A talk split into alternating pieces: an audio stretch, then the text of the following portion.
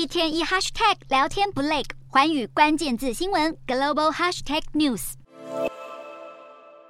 挥着国旗，唱着三一独立运动歌，南韩总统尹锡悦一日在首尔出席了三一独立运动一百零四周年的纪念仪式，纪念当年在日本殖民时期勇于对抗日本统治的人们。尹锡悦除了向参与独立运动的人士表达致意，也不忘强调日本早已不像当年穷兵黩武，是南韩重要的伙伴。尹锡悦上任以来就积极在改善与日本的关系。近年来，在独岛的主权争议、慰安妇与征用工的议题上，日韩双方有许多摩擦。但这次的演说中，尹锡悦对征用工就只字未提，被认为是在向日本示好。日前，南韩政府发表了国防白皮书也提过，日本是共享价值的伙伴。而目前在北韩频繁试射飞弹的安保危机下，他认为现在美日韩三国的合作比任何时候都还要重要。不过，日韩关系是否就这样天下太平，还有许多变数。过去，南韩只要政党轮替，对日关系就会发生变化。例如，朴槿惠执政时期也试图改善双边关系，而在文在寅上台后，对日关系就降到冰点。在安保局势下，这次日韩关系是否能稳定下来，东亚都很关心。